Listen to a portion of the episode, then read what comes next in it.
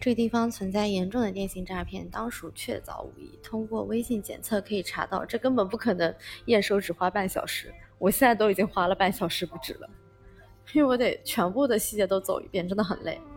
最早在二零二一年六月十二日，泉州市公安局鲤城分局。发出什么什么？其后两年，我想告诉凤，就是我给他看的时候，其实我已经确保了整体的功能没有问题了。我看的时候，功能都有很大 bug，到他那环已经变成细节上的问题了。我我只关注大功能有没有问题，真的已经顾不上小的了。这他妈我的安卓现在还是五十分，我怎么办？这考卷 交白卷，头一次见到。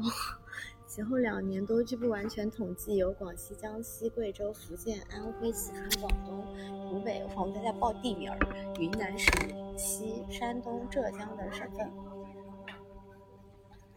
我在验草好香呀！我这我现在要验一个，就我要录一个时间长一点的音频，来模拟说就是上传那条链路，我还没看到。它其 实。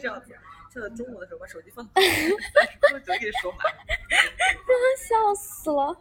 现在真的很累。这些通告涉及的涉嫌人数少则数人，多则上百乃至两百多人，数十人居多。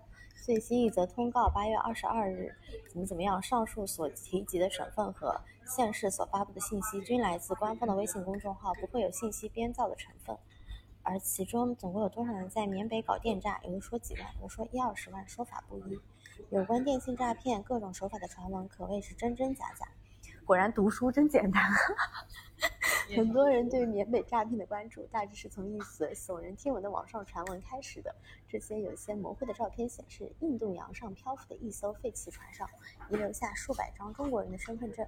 图片解说说，这几百人是被活体割掉，然后卖掉人体器官，已经抛尸大海。可以了吧？我真的不想，不要再说了。啊，你真让我说满三十分钟？你是要累死我是吧？